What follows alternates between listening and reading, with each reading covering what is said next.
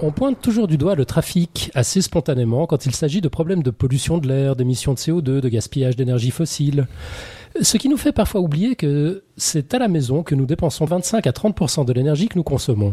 Alors, entendons-nous bien, nous ne sommes pas dans un sujet de physique théorique ce soir. On ne va pas parler d'entropie et de conservation d'énergie ni réinventer l'eau chaude, mais nous aurons les deux pieds solidement ancrés sur la terre ferme et nous allons parler de la science et de l'ingénierie des économies de chauffage avec notre invité Ludovic Perron qui bosse dans le domaine et qui a plein de choses à nous raconter. Nous sommes le jeudi 7 novembre 2013, vous êtes sur Podcast Science et c'est l'épisode 150. Bonsoir et bienvenue.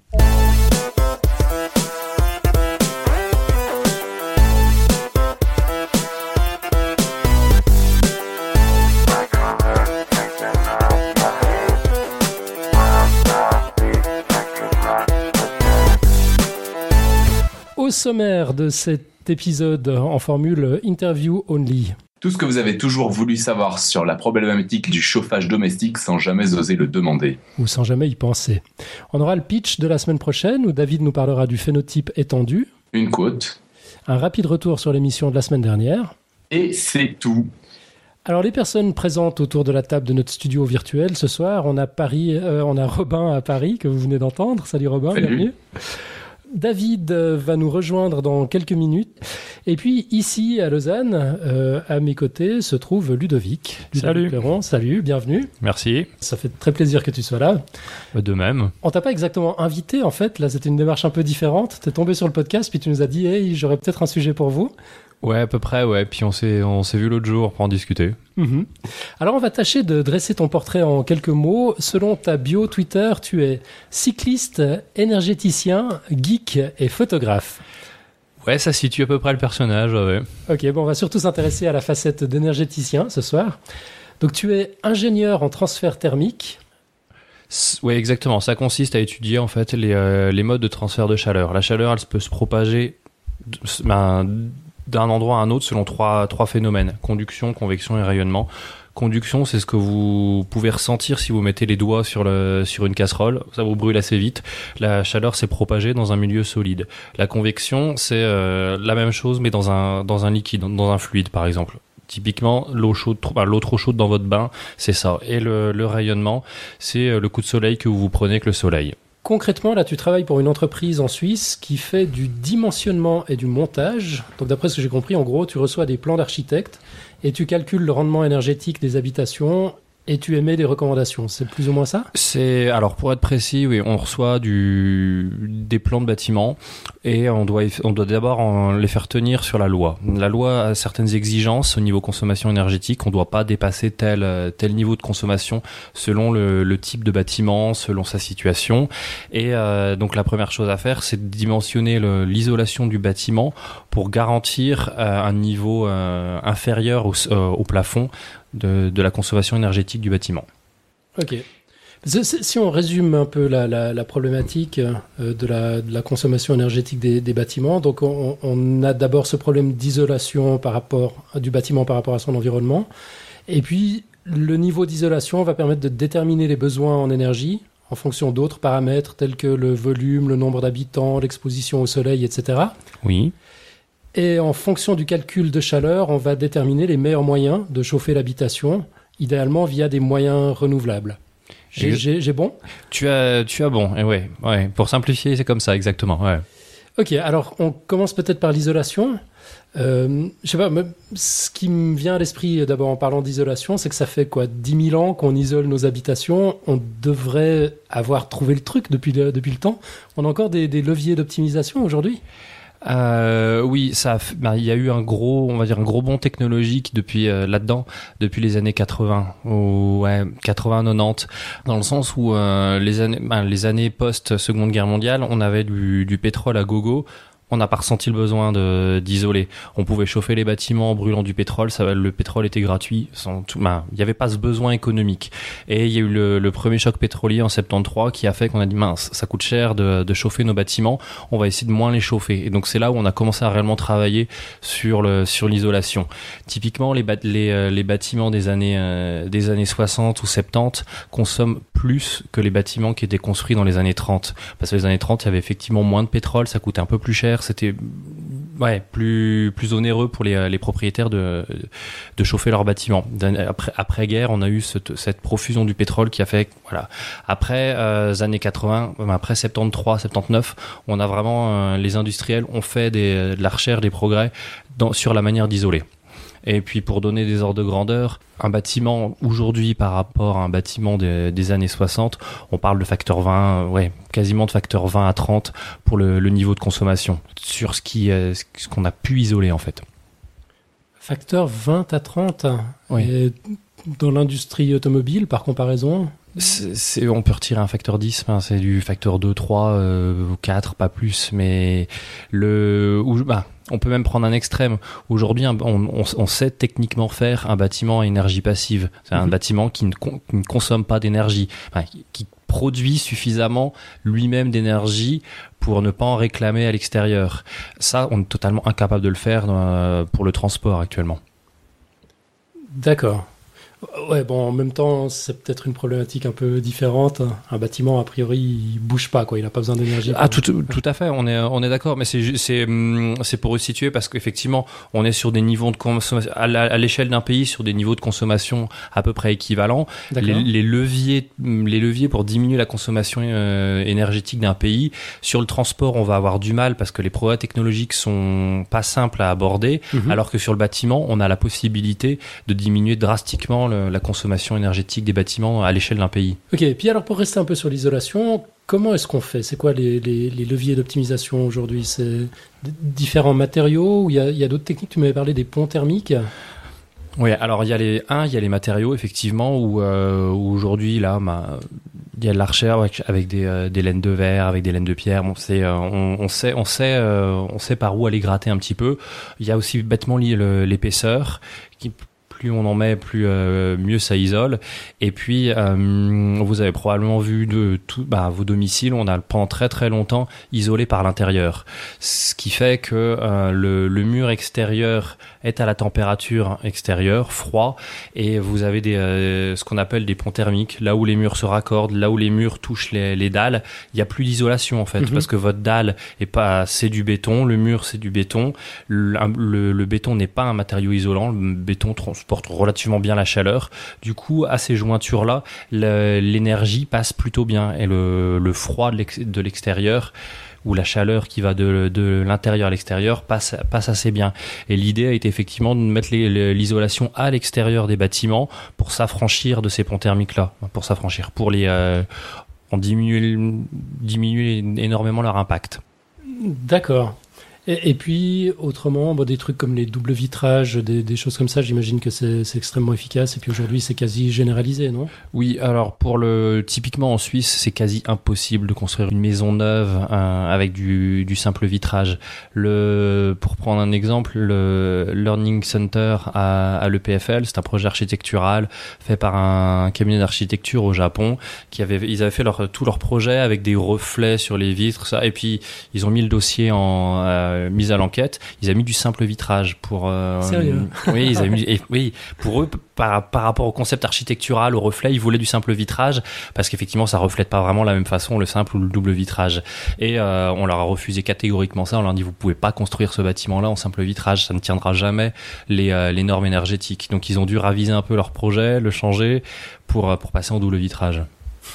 Épatant. On, est dans l'hémisphère nord, il peut faire assez froid en hiver. Quand on pense isolation, on pense forcément isolation contre le froid. Mais tu me faisais remarquer tout à l'heure, avant l'émission en off, qu'on peut avoir une problématique inverse dans les, dans les pays plus chauds.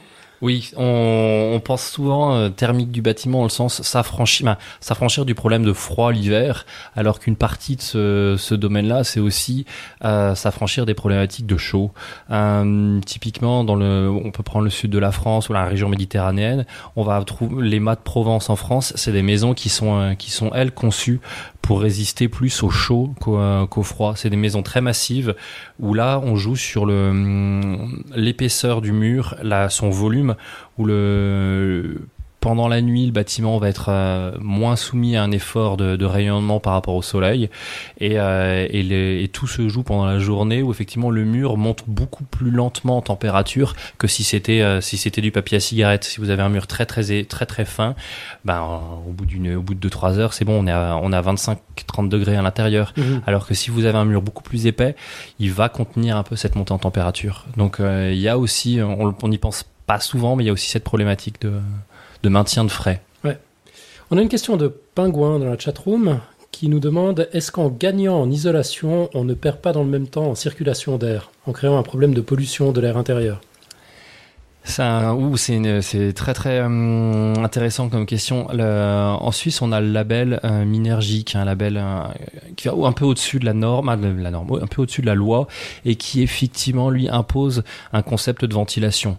On dit effectivement, euh, plus on isole avec de, bon, au niveau des murs, au niveau des vitrages, on va avoir des problèmes d'étanchéité, problèmes d'air vicié à l'intérieur, et ce, ce, ce, genre de label en fait impose une, un concept pour renouveler ce qu'on appelle l'air vicié donc l'air vicié, c'est l'air euh, qui est produit en cuisine, en comment, en, salle d'eau, donc salle de bain, toilette, et, euh, très généralement, il y, a il y a une solution très simple qui consiste effectivement à extraire cet air vicié dans ces pièces.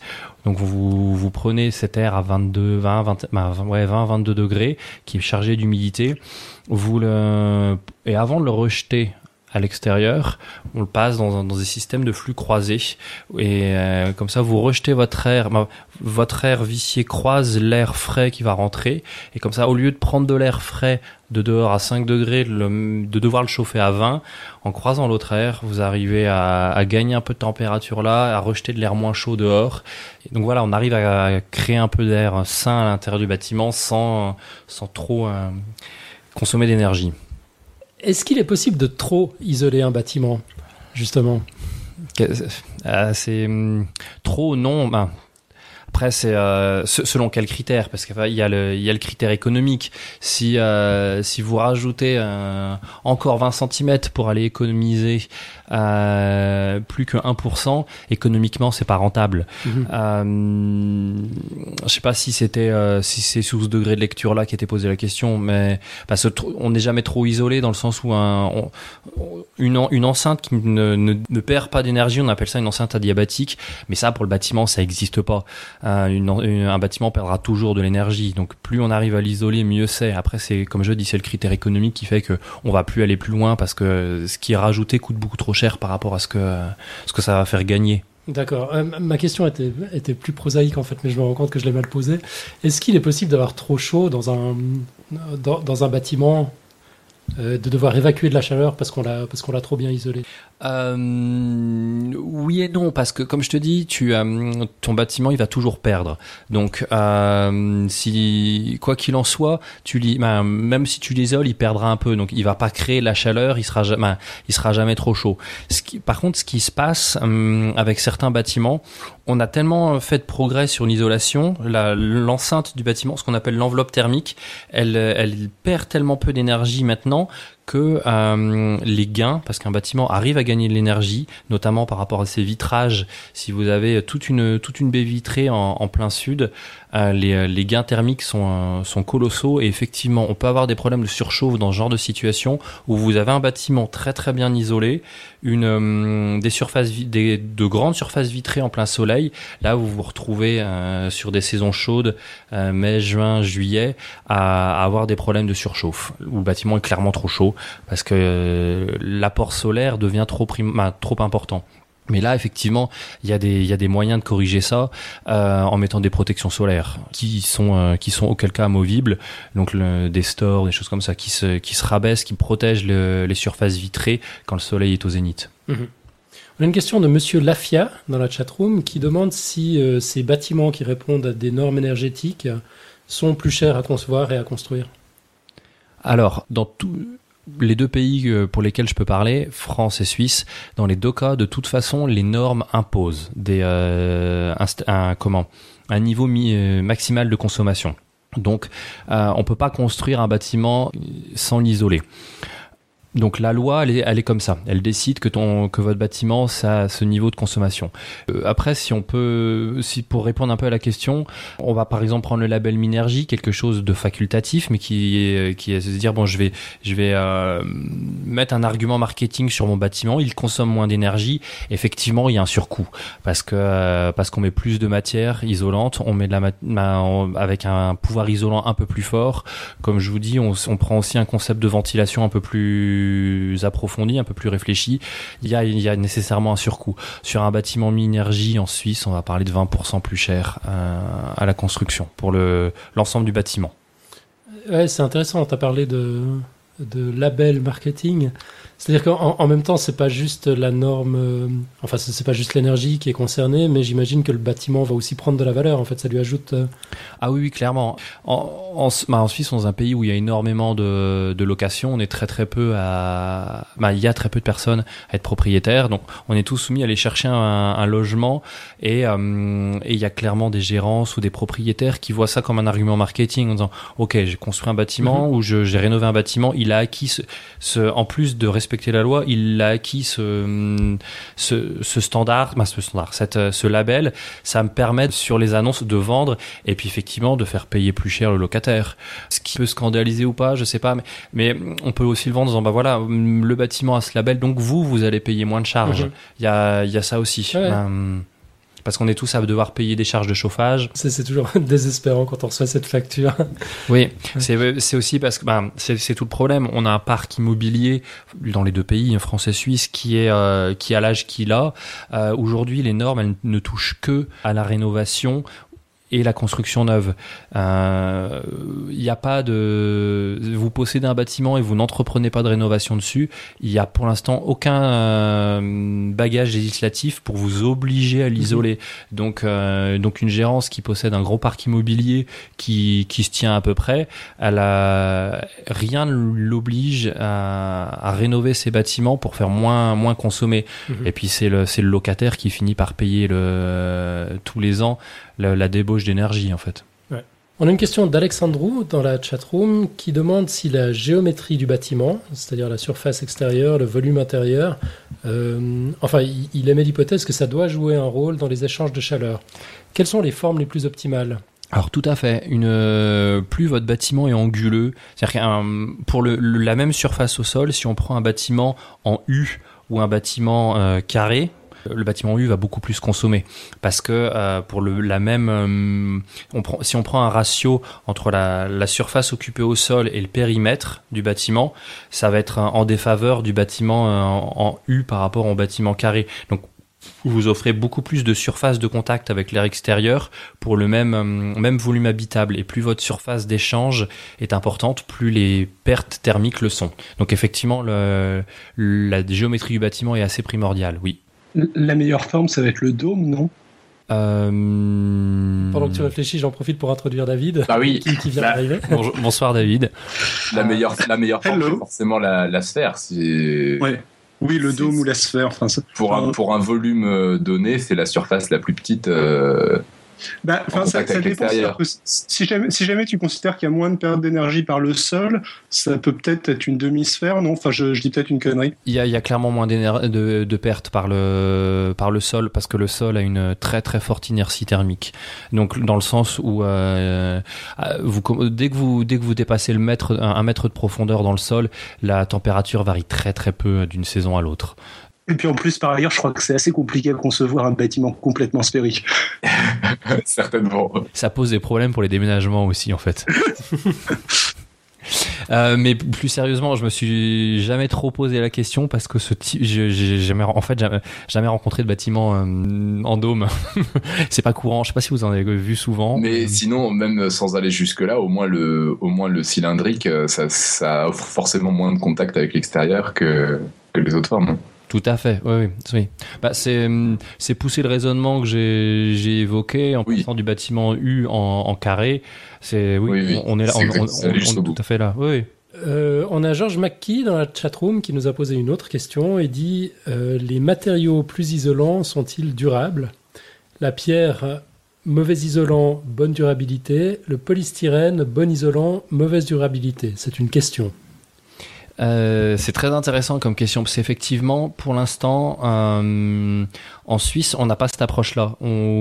La loi sur l'énergie, les, règlements d'application pour effectivement faire moins consommer les bâtiments, se pose absolument pas la question de la provenance du, matériau. Vous pouvez euh, prendre des matériaux qui, ont été fabriqués à l'autre bout du monde, qui sont euh, après en retraitement, euh, mise en décharge et autres, qui sont des vraies saloperies. Ça pose priori pas trop de soucis. Euh, le label Minergie est dans cette optique-là aussi. Alors qu'en France, il y, a un label qui s'appelle euh, label HQE, haute qualité environnementale, qui lui euh, considère effectivement comme euh, le label Minergie le, niveau de consommation du bâtiment, mais aussi la provenance des matériaux utilisés. Est-ce qu'ils respectent, ben, selon, différents critères, est-ce que eux respectent l'environnement? Et là, cette approche est intéressante aussi parce qu'on peut dire, oui, mon bâtiment consomme moins, mais en plus, sa conception et le jour où il faudra le raser, les déchets qui vont en découler, l'impact sur l'environnement sera plus, plus faible. Il, continue à exister, qu'on soit d'accord, mais il sera plus faible qu'un bâtiment standard. Je sais pas si ça répond à, ta question. En attendant, on en a une autre de Kramnik qui demande s'il est envisageable de faire des quartiers intelligents énergétiquement pour échanger de l'énergie entre bâtiments, selon la consommation Si, euh, alors, des quartiers où oui et non, euh, il y a parfois de la valorisation industrielle. Euh, je vais prendre un exemple qui va faire euh, vous faire sourire, mais il y a quelques quartiers du côté, il me semble que c'est à Leibstadt en, en Argovie en Suisse, où il y a des quartiers qui sont chauffés avec les rejets d'eau chaude d'une centrale nucléaire.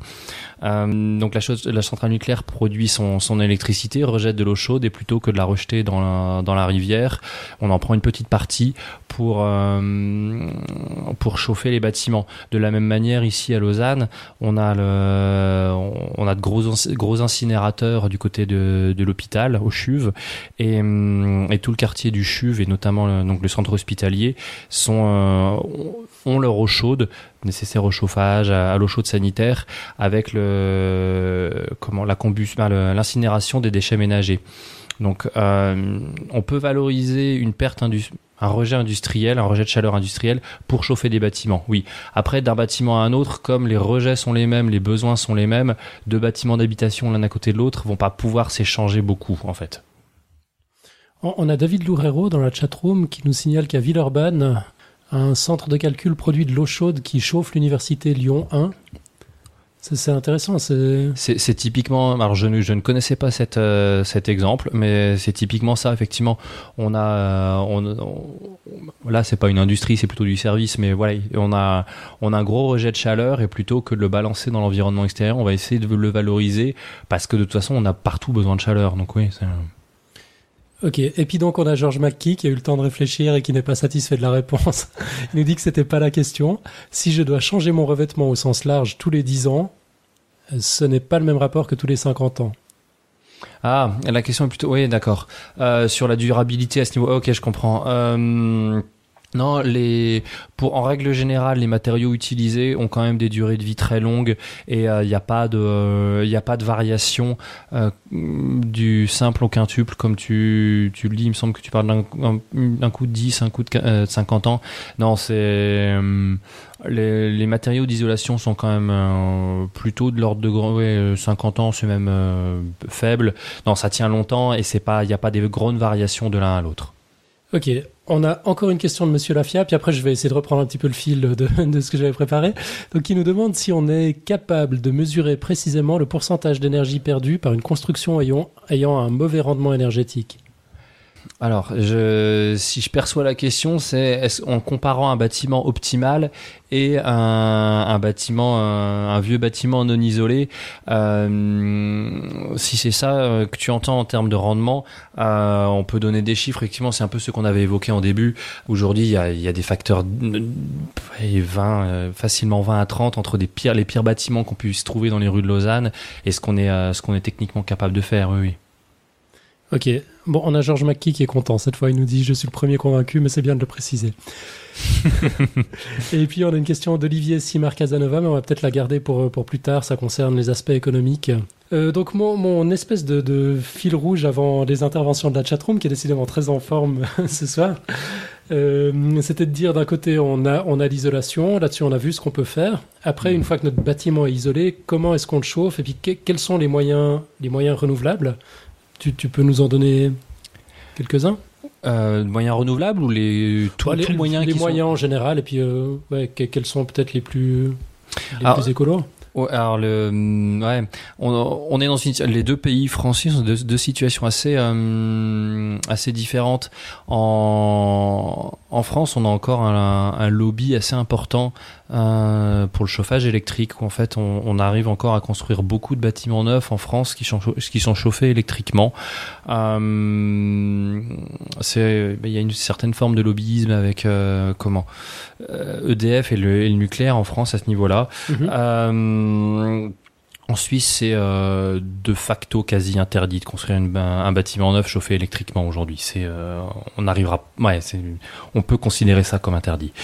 Du coup, les, les, on se retrouve un peu dans des situations différentes en France et en Suisse là-dessus. Euh, en, en, Suisse, c'est même compliqué de construire non renouvelable. Euh, le mode, bah, le, le, mode de production de chaleur non renouvelable, ça va être compliqué. Mmh. Euh, pour donner un exemple, euh, un bâtiment en, en Suisse qui, euh, si on décide de le, de le chauffer au, au fuel ou au gaz, on va, les contraintes d'isolation sont encore plus fortes. C'est-à-dire que hum, si mon bâtiment que je vais chauffer avec une énergie renouvelable nécessite sans on va prendre une unité arbitraire d'énergie donc sans unité arbitraire d'énergie. Si en plus si le même bâtiment je veux le chauffer avec du mazout ou du gaz je dois je dois je dois de demander encore moins d'énergie, donc mm, augmenter l'isolation. Euh, sur les moyens qu'on peut utiliser au niveau euh, au niveau renouvelable, c'est ce que oh, j'ai commencé à en parler un peu tout mm -hmm. à l'heure. Le euh, les déchets les rejets industriels oui. Sont considérés comme une énergie renouvelable dans le sens où on va toujours créer des déchets des déchets ménagers. il faut s'en débarrasser des déchets ménagers, on les brûle, donc on considère l'eau chaude, bah, la chaleur générée par une un comme une énergie renouvelable. Okay. Ça peut paraître paradoxal, mais donc tous les bâtiments qui sont connectés à un réseau de chaleur comme ça, c'est effectivement considéré comme renouvelable. On a effectivement le, le bois, donc un chaudière à bois, ben, four à pellet dans une dans une maison, c'est une énergie renouvelable. Et puis on a tout ce qui est pompe à chaleur, qui euh, qui en tordant un petit peu le, ben, on tord un peu l'esprit, le, mais sont considérés comme énergie renouvelable. D'accord. Bon, sur, la pompe à chaleur, on est au taquet. Nico nous a fait un dossier sur le frigo il y a, il y a 15 jours. Ce qu'il y a d'intéressant avec la pompe à chaleur, en fait, c'est le, le coefficient de performance. Tout à fait. Dans, dans le sens où une pompe à chaleur, vous lui, euh, vous lui fournissez 1 kW d'électricité, elle va vous fournir les, les meilleurs. On arrive à 5 à 6 kW de, euh, de chaleur. C'est pour ça qu'on les considère un petit peu comme, on les considère comme des énergies renouvelables parce que vous, vous, vous l'électricité est nécessaire, mais on est à, on a besoin que effectivement d'un sixième de l'énergie au niveau électricité. Le reste est prélevé à l'environnement. Donc on va on va refroidir un peu l'environnement extérieur pour réchauffer votre bâtiment. C'est l'idée de la pompe à chaleur. Mmh. Après la source froide c'est euh, le sol, l'air ou, euh, ou le lac à côté. Ok. Euh, la chaleur à distance, on ouais, on l'a un petit peu évoqué. Ce qu'on appelle chaleur à distance, c'est effectivement ça. C'est euh, euh, alors c'est une source de chaleur unique pour un, un, groupe de logements ou même un, un, grand quartier. Alors le, la centrale nucléaire qui rejette sa chaleur, c'est considéré comme un réseau de chaleur à distance. Euh, les incinérateurs aussi. Après, il y a d'autres, euh, il y a d'autres systèmes. Euh, par exemple, des, des gros, des très grosses chaudières à bois ou, euh, ou que vous connectez à tout un quartier d'habitation. comme ça, vous avez 20, 30 40 foyers qui sont tous connectés à une chaudière unique qui produit la chaleur pour tout le monde. Et ça, c'est effectivement un réseau de chaleur à distance. Ok. Alors, on a deux commentaires. Georges McKee d'abord qui nous dit finalement un immeuble en ville est la meilleure solution du point de vue énergétique. Euh, si tant est qu'il soit isolé, oui. Ok. Et puis Nuclear Power, je ne sais pas qui c'est, qui nous dit qu'un rendement de 6 avec une pompe à chaleur, c'est optimiste. En général, c'est plutôt 3 ou 4 euh, En fait, ça dépend de euh, d'où vous prélevez la chaleur. Sur des, euh, effectivement, 3 ou 4 pour, des pompes à chaleur air oui. Pour des, pompes à chaleur géothermique, donc avec des, des, sondes qui descendent à une centaine de mètres, on arrive à atteindre un COP à 6. Ok, et puis Antoine qui nous demande si le souci c'est que quand il fait froid, le rendement baisse. Exactement, ouais. C'est, le rendement est assez variable, peu varié avec la température, non, varié avec la température, oui, et a tendance à diminuer quand il fait froid. Ok. Euh, le solaire, on n'a pas abordé le solaire encore.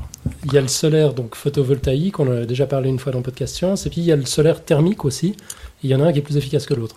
Alors, pour, si on parle juste de, des besoins énergétiques d'un bâtiment, le, le solaire euh, photovoltaïque, c'est quasiment une hérésie.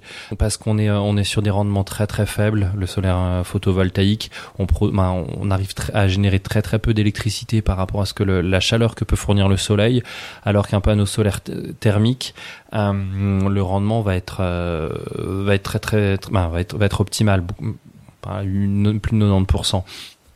Euh, la différence entre les deux, c'est que le, photovoltaïque, vous, vous prélevez la chaleur, le soleil chauffe votre toit, vous essayez de créer l'électricité avec. Le solaire thermique, le soleil chauffe votre toit, vous générez juste de l'eau chaude. Votre bâtiment, il a besoin d'eau chaude pour créer de l'eau chaude sanitaire, donc pour vous laver les mains, pour vous doucher, ou tout simplement pour le réseau de chauffage. Donc cette chaleur que vous pouvez récupérer sur le toit, euh, elle est nécessaire, elle y a, vous en avez besoin. Et pour l'instant, avec les, les, niveaux de consommation, euh, de toute façon, vous produirez jamais plus sur votre toit de, de, d'eau chaude que le bâtiment euh, va en avoir besoin. Est-ce que tu as une idée de la part de mazout euh, dans, le euh, chauffage domestique, de la part du nucléaire? D'une manière ou d'une autre Enfin, on connaît un petit peu ces proportions ou euh, On peut les trouver. Je les ai pas exactement en tête, mais je sais où les trouver. Euh, on peut sur la part du comment? On peut pas dire la part du nucléaire parce qu'effectivement le nucléaire c'est le euh, fait partie du, de l'approvisionnement électrique, mais n'en est pas n'en est pas le, tout. Et euh, et puis en fait, un, si votre bâtiment est chauffé à l'électricité, effectivement, il va prendre un petit peu de nucléaire, il va prendre un peu d'autres choses, et puis euh, l'électricité, il ne va pas l'utiliser que au, au chauffage, vous l'utiliser pour votre euh, votre éclairage, pour vos, votre télé, ainsi de suite. Mhm. Donc euh, dire X du chauffage des bâtiments est fait au nucléaire c'est euh, un petit peu euh, on va faire de la politique au doigt mouillé.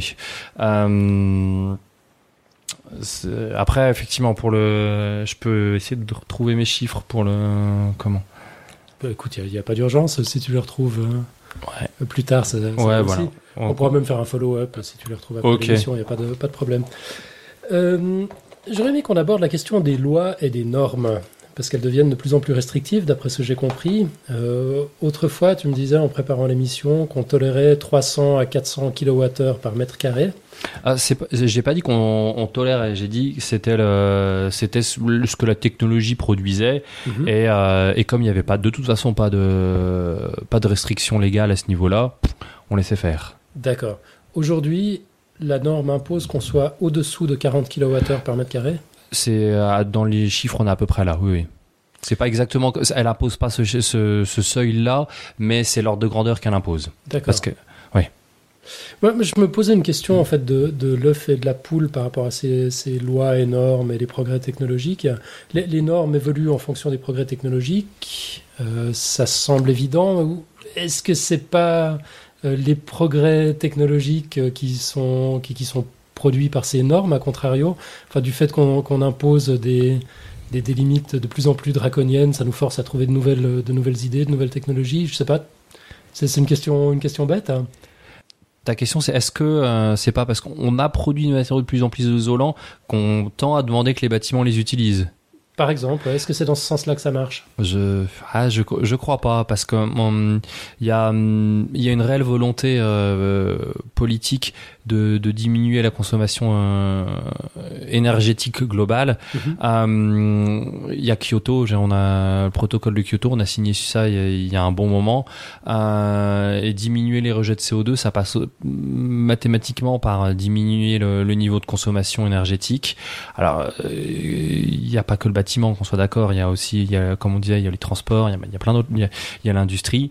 Euh, et puis maintenant, en, Suisse, on a fait le, comment le choix ben, de, à moyen terme de se passer du nucléaire. Donc, il, y a, il y a une réelle euh, volonté de diminuer tous les niveaux de consommation euh, énergétique. Alors je, on impose ces, ces, ces normes-là. Je, je pense pas que ce soit l'industrie qui, qui soit qui pousse. Elle est, euh, elle, est clairement contente de vendre ses produits. Hein. On va pas se, on va pas se leurrer. Mhm. Mais il y a une volonté. Non, je. Euh, ok. Euh, sur les normes, est-ce qu'elles sont respectées? Ah, euh, y a, en, dans le canton de Vaud 2007 ou 2008, non 2008, il y a eu une étude qui a montré que 60, euh, à peu près 60% des constructions neuves, euh, de près ou de loin, ne respectaient pas les normes euh, sur la construction, ce qui est absolument euh, énorme. entre le le projet de base et le et la construction euh, finale, effectivement, euh, d'un bout à l'autre, il y a, y a, une somme de d'intervenants, euh, une somme de métiers, et à la et à la fin, on aboutit à des bâtiments qui effectivement peuvent être ric-rac dessous sous la norme sans la sans l'atteindre, et puis des bâtiments totalement totalement à la marge. Donc ça, pose un souci aussi parce qu'effectivement on, pousse à, à, être de plus en plus rigoureux, on augmente, ben, la loi est de plus en plus dure, mais mais si elle n'est pas respectée, pourquoi? Ben, Pourquoi la, durcir? Euh, bon, je suppose qu'on ne devait pas savoir, en fait, jusqu'à la publication de cette étude, que la norme n'était pas respectée. Euh, ouais, je pense, je pense euh, là, c'est la supposition de ma part. Je pense que si on l'a demandé, c'est qu'on se doutait un, petit peu du, du, résultat, mais probablement pas de l'ampleur. c'est surprenant, quand même, 60%. Ouais, c'est assez monstrueux, en fait. Mais, ce qui, et puis, je pense pour connaître un peu le métier, je pense pas que ce soit une particularité vaudoise, euh, ce problème. À mon avis, il est assez généralisé euh, dans les autres cantons et puis euh, de, l'autre côté du Jura aussi. J'avais une autre question. La, plupart des bâtiments ne datent pas de l'année dernière, vraisemblablement. Du coup, l'immense majorité des bâtiments ne sont pas du tout aux normes. Bah, c'est ce que je disais un peu tout à l'heure. Pour l'instant, il n'y a pas de, mais ils sont pas aux normes actuelles mais il n'y a pas de, comme il n'y a pas d'obligation de, euh, de, de, correctif, euh, ils ont été à l'époque où ils, ils, ont été construits, ils respectaient euh, les normes en vigueur. Voilà. En fait, dans les années 60 à, à 70, il n'y en avait pas. Quoi, Voilà, on a, il y avait des normes sur euh, la physique du bâtiment, sur donc euh, la mhm. quantité de béton à utiliser pour que le bâtiment tienne debout sans s'écrouler, mais il n'y avait pas de normes sur, le, sur la thermique. Mhm. Mais du, coup, on a, on a des stats sur le, sur le taux de mise aux normes des bâtiments. Est-ce qu'on a une idée de... Euh, alors ça, il doit rien avoir effectivement. J'ai pas les chiffres. Euh, je suis désolé, j'ai pas les chiffres. Je peux essayer de les retrouver pour euh, pour un follow-up. Pour, un follow-up. Ah ouais, je suis en train de lire en même temps euh, Paris, 90% des bâtiments pas aux normes. C'est euh, Georges McKee. Ouais, je j'ai pas moyen de vérifier, mais c'est très probable. Ouais, Bon, enfin moi ce que ce que j'en déduis, c'est qu'il y a probablement encore un potentiel formidable d'économie. Oui. Ok. Euh, est-ce qu'il existe, on va, on va parler d'un autre volet, un peu euh, des politiques incitatives? Est-ce qu'on, est-ce que les collectivités encouragent euh... Ouais, il y a hum, ici Suisse, il y a un programme qu'on appelle le programme du bâtiment en fait pour euh, justement pour remplacer, bah, pour remplacer, pour entrer dans ce trou des bâtiments qui existent déjà, qui n'ont pas besoin d'être rénovés. Euh, donc ce, un bâtiment, si on a besoin de le rénover, on est soumis à un, dépôt, de permis de construire, une mise à l'enquête, auquel cas, là, il y a des obligations qui rentrent en jeu. Par contre, votre bâtiment, il est là, il est bien, il tient debout, mhm. pas d'obligation. Donc euh, là, c'était très très dur de les toucher. Donc il y a ce programme-là qui euh, donne des, ces subventions publiques pour euh, pour rénover tout ou partie de l'enveloppe thermique du, du bâtiment. Donc les trois principaux euh, morceaux de l'enveloppe thermique, ça va être les murs, les fenêtres et le toit. Et euh, et puis c'est donc ce programme, hein, ce programme-là donne une subvention au mètre carré de euh, comment de d'enveloppe thermique remplacée. Et Mhm. avec des euh, là, là on va pas on va pas faire une justification globale dans le sens où on va pas calculer globalement le besoin en chaleur du, du bâtiment avant après les travaux. On va juste imposer une euh, une qualité du matériau isolant à poser sur le mur ou la fenêtre et, et c'est assez plutôt bien dans le sens où on quelqu'un décide effectivement de rénover un un bâtiment, dit bon, ok, ce- euh, ces quatre murs-là, on va, on va les retravailler, on va les isoler.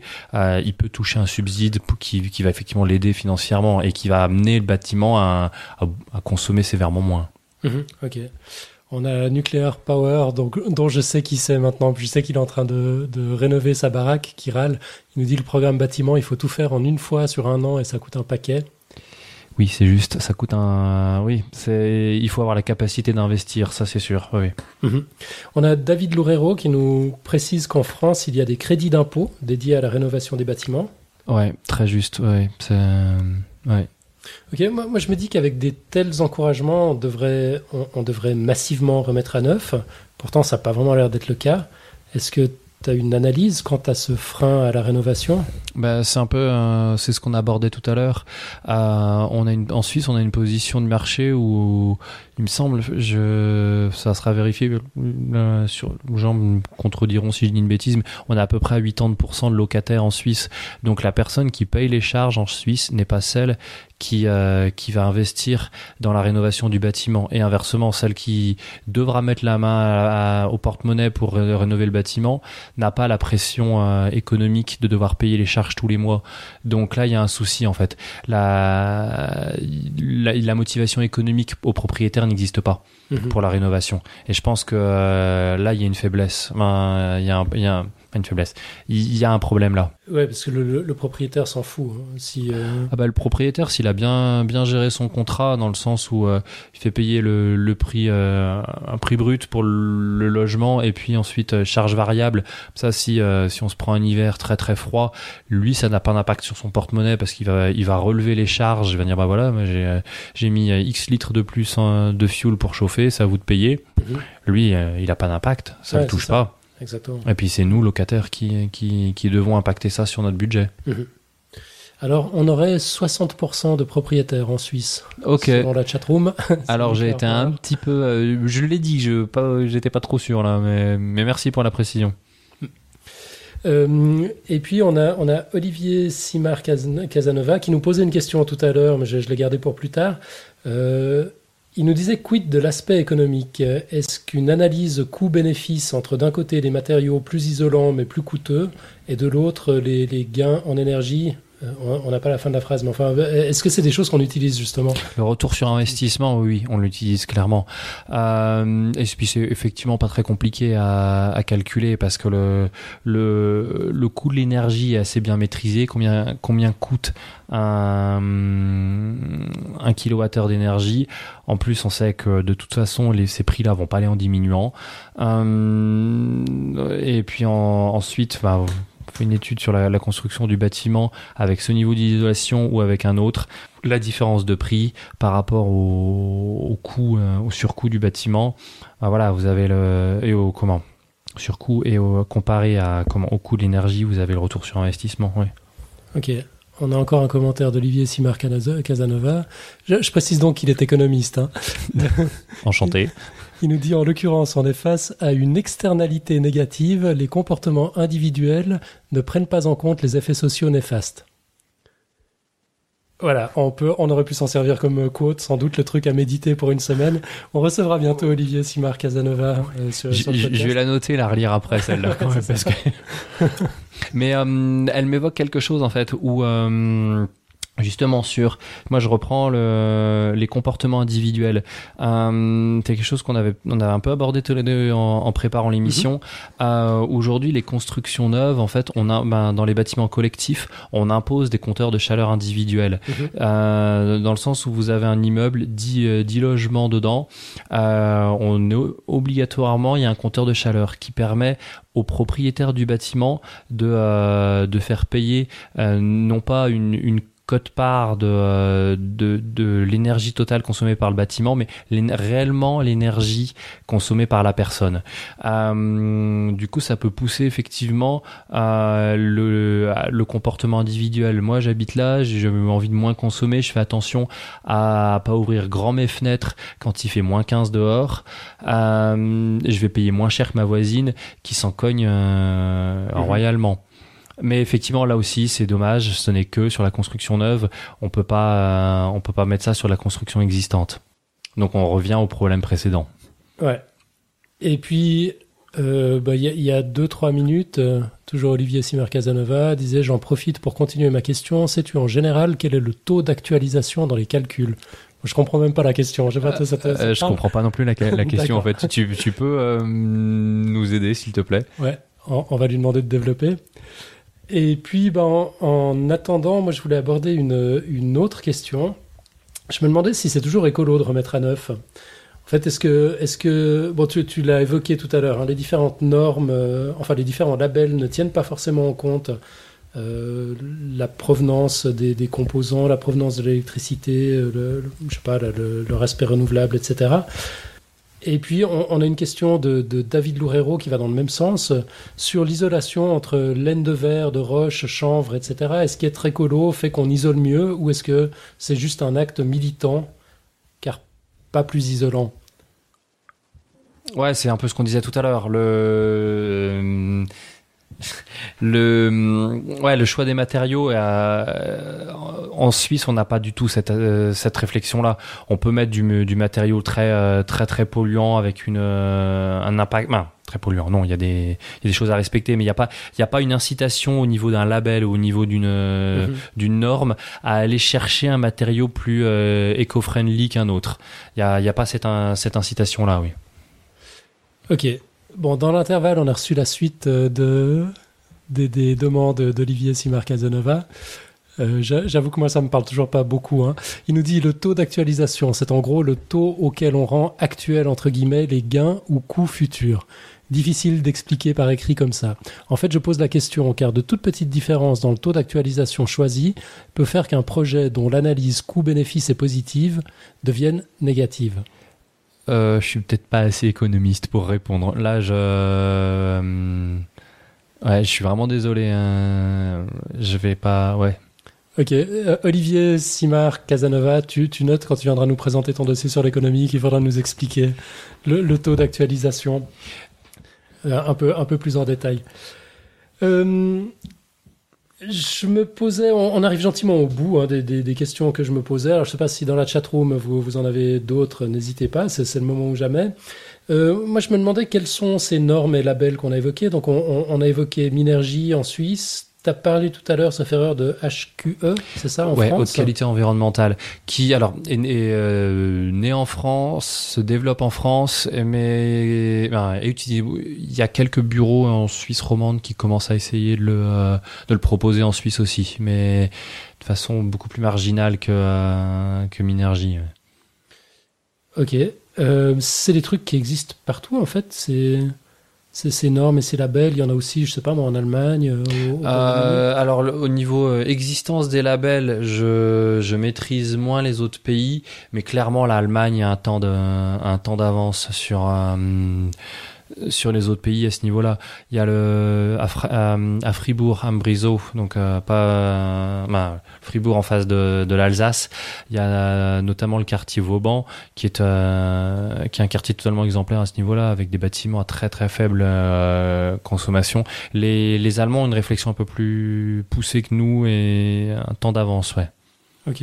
C'est ça un grand écart ou euh, je sais pas en Suisse on est proche de, de, ce qui se fait en Allemagne ou on est très éloigné? Comment on se situe par rapport à la France? Euh. S'il fallait nous, nous, mettre les uns les autres sur une échelle, ce serait euh, S'il fallait nous mettre, je pense que l'Allemagne est quasi en haut, on doit être deux trois échelons en dessous, puis la France est une, petite dizaine d'échelons encore en dessous. Alors, il y a, ouais, la France a quelques temps, bah, ouais, plus de retard en fait, ouais. Ok, bon, Georges Mackey nous dit que les normes, c'est un peu de la foutaise. Euh, Je vais essayer de, je vais répondre à la question de David en fait, à Loureiro. Ok. Euh, je pense Euh, que oh, tu peux peut-être préciser quelle est la question? Ouais, voilà, c'est ce que j'ai. Il doit- euh, David, si je m'abuse, tu fais, euh, tu fais référence aux, aux étiquettes énergie qui sont apposées sur les, euh, bah, sur les bâtiments, notamment en location. Donc, euh, comme ce qu'on peut trouver quand on achète une, euh, un bien, un bien ménager, typiquement une, une machine à laver ou un, exactement, où on a une échelle A, B, C, D avec Mhm. euh, A en vert et puis euh, on sera plus on descend, plus on se rapproche du rouge ou du noir. Euh, c'est euh, alors ça en France ça s'appelle le DPE, c'est le diagnostic de performance énergétique qui a été mis en place en 2007 je crois, ou 2006. L'idée étant effectivement de donner un- une clé de lecture au locataire quand ou à l'acheteur du bâtiment ou au, locataire, où se situe mon bâtiment en termes de consommation. Ce qui est intéressant dans, Mhm. dans l'idée. Euh, en Suisse, il y a une tentative de ça, mais qui, qui est moins utilisée. C'est euh, en France, il me semble que c'est un peu plus plus approfondi. Ouais. Nuclear Power nous précise quant aux normes que quand tous les équipements sont devenus A, on a fait les A+, les A++, les A++++, bref, c'est difficile de comparer. Ouais, ça, Nuclear Power a très très euh, voit très juste ça. C'est peu sur les, euh, les pour les bâtiments, les frigidaires ou autres, les, les appareils électriques ménagers, la norme a été très très mal conçue parce qu'elle n'a pas considéré des euh, des valeurs relatives, mais elle a considéré des valeurs abs- des, cons- des valeurs Ah ouais. absolues. Et, euh, et comme les progrès technologiques ont été monstrueux, euh, dix ans après, on sait tous les tous, toutes les tous les appareils étaient en A, donc il a bien fallu Mais sonner le enfin, A. est-ce que c'est pas mieux malgré tout d'avoir choisi des, euh, des valeurs euh, rela- des valeurs absolues plutôt que des valeurs relatives parce que sinon ça aurait été ça aurait été le bordel pour comparer un- enfin, il aurait fallu réévaluer euh, les euh, enfin si euh, le- les valeurs avaient été relatives un A de 1992 n'aurait pas la même valeur qu'un A de 2010 du coup ça, ça aurait été gênant non? Euh, ouais, tout à fait. C'est hum, c'est qu'en Suisse, ils se sont posé la question justement pour les bâtiments à se dire est-ce qu'on le fait pas par valeur rela- relative mais en indexant sur l'année en disant bah voilà ça c'est un A un A de telle année.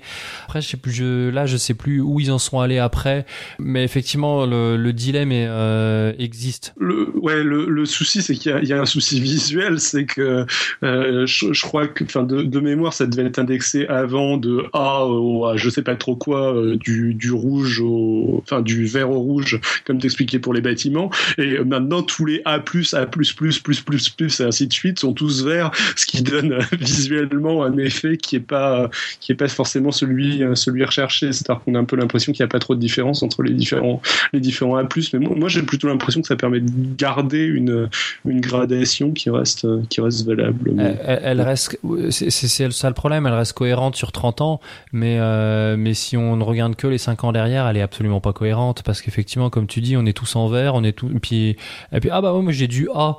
Alors que euh, alors le A si on prend juste l'échelle sans, sans considérer le contexte c'est on dit ah bah c'est bien du A c'est ce qu'il y a de mieux. Et puis si on considère le contexte on dit ouais mais c'est ce qu'il y a de pire en ce moment. Euh, c'est le problème de l'échelle bah, de la valeur absolue. C'est, euh, tu vois ce que je veux dire? Je, vois ce que tu veux dire, mais euh, enfin moi ça me, enfin bon, je, pense que pour le coup c'est vraiment une question de, perception et d'appréciation de la chose. Moi ça me semble plus clair euh, comme ça qu'avec euh, une indexation par année et des, des échelles relatives. Ça m'aurait paru personnellement plus confus, même si en effet ça aurait eu l'avantage que tu soulèves de d'expliquer chaque année clairement ce qu'il faut acheter mais ça aurait rendu plus difficile les comparatifs entre ce qu'on a maintenant et ce qu'on avait il y, a, il y a quelques années. Moi, je propose que les autorités écoutent Podcast Science et disent la chatroom en direct parce qu'on a la solution qui nous a été euh, fournie par Nuclear Power. Ah. Euh, il dit qu'il faudrait simplement préciser en face du A à combien de kilowattheures par année ou par mètre carré ça correspond. Puis, il a raison. Oui, c'est ce qui est fait sur le, en France en fait, sur le DPE, le diagnostic de performance énergétique, c'est directement indexé sur le kilowattheure par mètre carré par an. Ça, hum, mais effectivement, hum, de mémoire, la, en France, c'est la RTE, règlement, euh, règlement, oui, règlement thermique RT, règlement thermique. En il y a ouais 2007, on était on était aux alentours de 90 kWh par an par mètre carré. Quand on voit qu'en Suisse aujourd'hui c'est deux fois moins, euh, on peut facilement imaginer que ça va encore diminuer dans les années à venir. Euh, les, variations sont telles que euh, le niveau d'échelle se déplace, bah, se déplace beaucoup. Ça ouais, je suis, je suis sceptique sur le, la valeur absolue figée. Ok. Euh, moi, je suis un petit peu arrivé au bout de, mes questions. Là, on a eu une question de Julie qui nous a été postée avant l'émission, euh, qui demandait, donc elle l'a postée hier, elle disait par rapport au sujet de demain, je me demandais si vous aviez déjà parlé des consommations électriques, des petits trucs auxquels on pense pas forcément, par exemple les lumières de veille sur les télés ou les décodeurs. Euh, quand j'étais en dernière année à l'école, je faisais une expertise en nouvelles énergies et développement durable, et une des intervenantes, EDF, nous avait expliqué qu'une centrale nucléaire en France servait à alimenter ses appareils en veille. On avait aussi discuté des petites économies qu'on pouvait faire par des gestes quotidiens, type éteindre son écran en partant, euh, et la lumière dans son bureau, même si ça devient un peu la base. Sur l'immeuble de bureau EDF, apparemment, ils avaient fait 30% d'économie d'énergie en mettant juste des affiches pensées à éteindre. On entend pas mal, parler aussi en ce moment des consommations des chargeurs qui sont branchés à vide. C'est pas vraiment dans le sujet de la thermique du bâtiment, c'est plutôt dans la consommation d'énergie générale d'un foyer, mais le sujet m'y fait penser.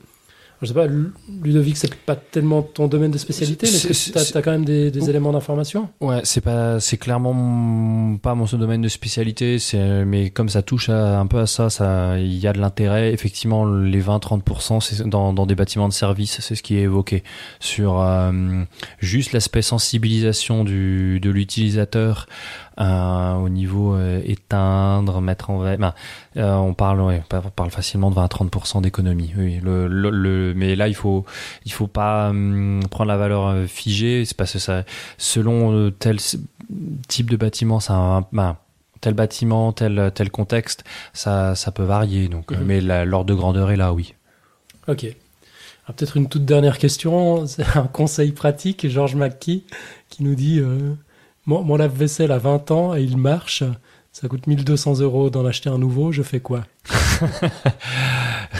Garde-le, mais euh, après, bah, c'est là, c'est pas, trop, c'est pas trop le comment le sujet, mais c'est tout le ça, c'est tout le dilemme de euh, comment d'une machine euh, qui, qui va consommer plus que le nouveau. Mais euh, mais voilà juste changer pour avoir du nouveau. Il y a après il y a le, comment? Ah le le retraitement d'une de, de ces matériaux là mhm. ah, qu'est-ce qu'on en fait? On les met en décharge on les euh, on les recycle. Ben, c'est ça génère un impact sur l'environnement. Donc bon jeter pour jeter parce que ça fonctionne toujours, c'est pas forcément très sain non plus. absolument, hein. je suis totalement d'accord avec toi là-dessus.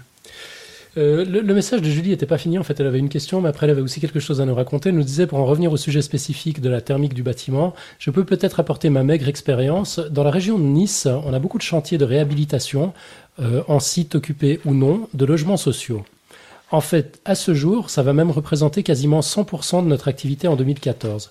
Il y a systématiquement un volet amélioration des performances énergétiques qui peut être obligatoire, une simple remise aux normes. Mais dans certains cas, on peut aller plus loin. On a un gros chantier qui va commencer, la réhabilitation de 320 logements sociaux, et on vise à la livraison d'une certification BBC F-Énergie, apparemment qui n'existe plus pour les nouveaux permis de construire. Enfin bref, personnellement, je ne travaille pas directement sur ces sujets, mais je, suis au courant de ce que font euh, les autres dans, la boîte. Euh, je ne suis pas sûr que le maire de Nice fasse ça par pure conviction, mais en tout cas, il fait un peu avancer les choses. Euh, je ne pense pas que ça apporte grand-chose par rapport à ce que va dire ton invité, mais on ne sait jamais. voilà. C'était ce que, ce que Julie avait à dire. En, fait, ça rejoint un petit peu ce qu'on avait dit euh, tout à l'heure sur les, politiques incitatives, le, rôle de la politique finalement, enfin du politique, euh, dans, dans, l'amélioration du rendement énergétique des, des bâtiments. Ça se fait également à Nice. Du coup, on apprend qu'il existe qu'il existe un label BBC. non, alors je, oui, je, là je, non. Une certification. Hein. BBC F Energy. Euh, ah, on a une précision de Mikey dans la chatroom qui nous dit qu'un label BBC est entré en vigueur en France le 1er janvier 2013 pour les constructions neuves Qu'en est-il en pratique? Cela n'augmente-t-il pas le coût des travaux? Bon, on a déjà un peu abordé ces questions. Mikey, si jamais tu, tu réécouteras le, le podcast. Euh, du coup, Ludo, à moins que tu aies quelque chose à rajouter, un truc auquel on n'a pas pensé? Non, je pense à... on a fait le tour. ouais. Ok, bon, on va en rester là pour, pour l'interview. On, on- on va enchaîner avec les autres sujets. Euh, où est-ce qu'on peut te retrouver sur le web Si on veut en savoir plus euh, sur toi? Oula, ah, on peut me retrouver sur Twitter. Euh, bah, je parle de choses et d'autres et parfois d'énergie. Alors c'est Ludovic underscore P underscore. Je sais, c'est- c'est compliqué. Mais euh, dans, avec le lien euh, Twitter de, de Podcast Science, on va pouvoir, pouvoir me retrouver ce soir. Ouais, puis on, on mettra bien sûr le, le lien euh, dans, dans les notes de l'émission. On vient de le mettre dans la chatroom. Et puis tu as un blog aussi. J'ai un blog, ouais, mais ça fait euh, pour cause de boulot prenant, ça fait un petit moment que j'ai pas pas écrit sur l'énergie, mais effectivement, il y a dans mon blog, il y a un tag sur le qui, qui rassemble tous les euh, tous les billets sur l'énergie. Donc euh, effectivement, je parle d'un peu de tout, mais si vous voulez vous recentrer sur l'énergie, il suffit de cliquer sur le, le petit lien à droite. D'accord. Et puis euh, Nuclear Power dans, dans, la, dans la chatroom qui est manifestement un lecteur de ton blog. Merci. je t'ai trouvé, tu es là, l'unique. Merci. Ouais. Il t'invite à parler de ton concept de suissalisation. Euh, tu nous en dis un mot? Ouais, bah, en fait, euh, moi j'ai 30, euh, ouais, 34 ans, puis j'ai vécu 27 ans en France, je suis là depuis 7 ans, et puis donc je suis là en Suisse depuis 7 ans, et puis avec plusieurs expatriés, de temps en temps on rigole sur notre notre capacité à nous intégrer dans notre nouveau pays d'adoption, et on a appelé ça la suissalisation. Donc euh, donc euh, conduire en Valais sans ceinture de sécurité ou euh, pardon, j'aurais pas dû dire ça. Dans le canton de Vaud, avoir le, le numéro de la police en favori sur le téléphone ou pardon, excusez-moi. Et puis on a pu voir que tu disais 90 euh, Oui, bah ça tout à l'heure peu dans le dossier. Ouais, ça c'est un peu une obligation professionnelle quand tu es là où tu discutes avec les locaux. euh, si tu continues à être, ça peut être perçu un peu comme un côté pédant de, de garder tes, euh, tes habitudes euh, françaises. Les Suisses euh, parfois regardent, ben, ont un petit regard, euh, comment dire, euh, critique sur les frouses, on va dire ça comme ça. Il dit ça en regardant droit dans les yeux. non, on, on a un complexe avec la langue, nous autres, les Suisses. Et puis il y a, y a ce sujet-là sur lequel on peut s'amuser. Alors ma foi, on, on- on se laisse aller. Peut-être pour euh, que, comme toute dernière conclusion, pour mettre un point final à, à l'interview, un commentaire de George McKee, un, un dernier, qui nous dit il n'y a pas que le politique. Donc c'est par rapport à ce que je disais sur les politiques incitatives tout à l'heure. Mhm. Écoutez le sujet dépassionné et passionnant, un peu scientifiquement, techniquement. C'est une politique incitative, donc selon George McKee, et puis je suis assez d'accord avec lui. Ouais, ouais. Merveilleux, bah écoute, merci beaucoup. Bah merci à toi, merci à vous. Et puis, ben, tu reviendras pour un follow-up sur toutes ces questions. en- Ouais, ouais, en je vais. Ouais, exactement. Il y a deux, trois petites questions où j'ai un peu séché, donc on va refaire une petite synthèse et puis je, je te donnerai ça. Excellent, génial, merci beaucoup. Ah bah de rien. On va enchaîner avec le pitch de l'émission de la semaine prochaine. C'est David qui s'y colle.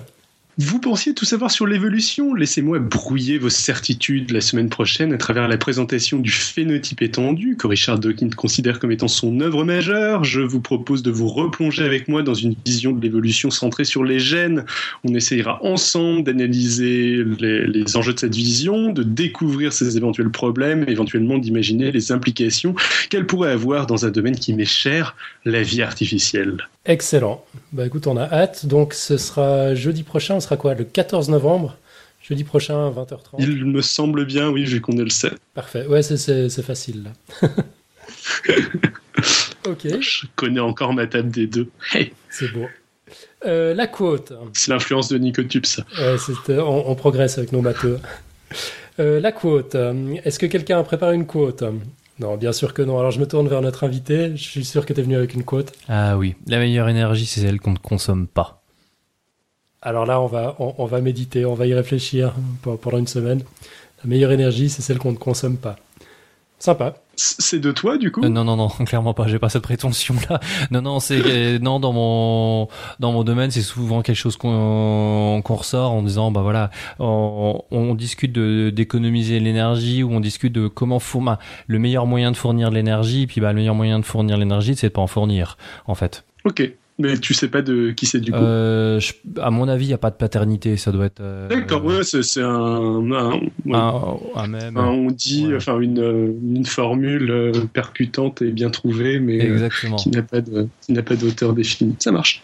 On va revenir rapidement avant de conclure sur l'émission de la semaine dernière. Ça marche. D'abord, un immense merci à notre auditeur Blast pour le montage de l'émission de la semaine dernière. S'il y a d'autres volontaires compétents qui n'hésitent pas à se manifester. Ah ouais, c'est vrai que c'était un énorme soulagement, ça.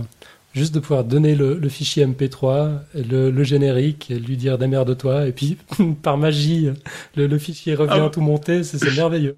Waouh! Ouais. Génial. un immense merci à Blast. Ouais. Blast, que vous avez sans doute pu entendre. D'ailleurs, c'est lui qui tient le rôle de Borken euh, dans Colibacille, la nouvelle saga radiophonique euh, de Walter Proof. C'est une célébrité dans le milieu. Euh, sinon, sur le quiz du mois, on a déjà reçu de nombreuses contributions à la nouvelle question. Alors on les garde pour notre prochaine émission freestyle. Pour rappel, la question du mois était il faut attendre deux heures avant le repas avant de se baigner. Info ou intox? Alors pour participer, vous connaissez, il suffit de nous envoyer un message euh, électronique ou pas, un pigeon voyageur, un fax, un tweet. Tapez simplement Podcast Science dans votre moteur de recherche web et vous verrez tout de suite comment nous contacter. Et si vous voulez utiliser un format original, bon courage, la barre a été placée très haut puisque nous avons reçu un message en télégraphe chap. Ouais, c'est sérieux. Bon, c'était assez vite euh, décodé, mais j'avoue que là, pour l'originalité, c'était très fort. Je, pense que faire plus original que ça, maintenant, ça va être vraiment difficile. Bah, il y a toujours le, le les signaux de fumée hein, qu'on n'a toujours pas eu. Ouais, en même temps, vu notre configuration géographique, tu vois, à moitié en Irlande. ah, je, je, sais pas, il y a, bien, y a bien moyen de nous envoyer une vidéo de, de signaux de fumée. on, nous a rarement envoyé des vidéos d'ailleurs. Aïe. Rarement ou pas du tout. Tu, tu ouvres une brèche là. ah, tout à fait, je sais. Ok, sinon, je voulais encore dire que j'ai reçu un message de G.I. Joe, un témoin de Jéhovah, qui est un grand fan de science et de podcast science. Alors, je veux surtout pas lancer de, de débat maintenant. David, je t'en supplie, tu n'enchaînes pas. Euh, mais si on a dit des bêtises, euh, ça me paraît juste qu'on corrige le tir. Alors, il s'agit d'une personne que je connais, que j'apprécie beaucoup. Je me fais un point d'honneur, comme lui, je crois, de ne pas laisser nos croyances respectives entraver notre amitié. Et puis, il y a des points sur lesquels nous ne serons probablement jamais d'accord. Et peut-être qu'il acceptera une fois de venir en débattre euh, dans un futur épisode freestyle de Podcast Science, pourquoi pas. En attendant, voici un extrait de son message. Chez les témoins de Jéhovah, le baptême n'est aucunement obligatoire, au contraire de l'Église catholique par exemple, qui baptise les nouveau-nés. Chez les témoins de Jéhovah, on doit être assez âgé pour comprendre ce qu'on fait et les enseignements avant de, de demander de se faire baptiser. Ma sœur l'a fait à 15 ans, moi à 18, mon meilleur ami ne l'a jamais fait et ne participe d'ailleurs plus à aucune chose en rapport. Bref, vos infos sont des intox totalement farfelus sur ce point. Autre chose qui m'a fait rire pour le coup, l'obligation de prêcher, c'est-à-dire d'aller propager sa foi de porte en porte. Ce n'est pas obligatoire, il n'y a pas de nombre d'heures minimum. Heureusement pour moi, je peux passer des mois sans y aller une seule fois, sans pour autant craindre la foudre divine. Euh, ce qu'il faut te dire, c'est que son interview était d'un ex-témoin. Ce jeune a certainement eu des soucis, certains témoins de Java ont, peut-être été méchants et cons. Il y a des choses qui ne lui ont pas plu, ok, c'est triste, et euh, je ne dis pas qu'il a tort sur tout, bien au contraire, mais mélanger ça avec de fausses infos, ça passe mal, surtout sur Podcast Science. Euh, ce qui me fait mal, toute proportion gardée, c'est qu'il y a certainement des gens qui ne connaissent pas les témoins de Jéhovah et qui vont prendre ça comme argent comptant sans le vérifier. Et c'est dommage. C'est typiquement à cause de ça qu'on a parfois des réactions violentes contre nous, la plupart du temps injustifiées. C'est dommage parce que pour moi, le dialogue est important et ces infos empêchent justement les gens de dialoguer avec nous, euh, au moins pour avoir notre point de vue. Donc euh, voilà. Voilà, c'était son message.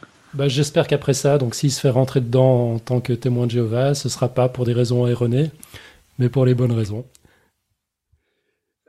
Euh, euh, on, se retient tous les deux là. Je, sens que tu as envie d'enchaîner, David, mais moi aussi d'ailleurs. on, fera ce débat. Je suis sûr qu'on le fera sur Podcast Science, mais on le fera une autre fois.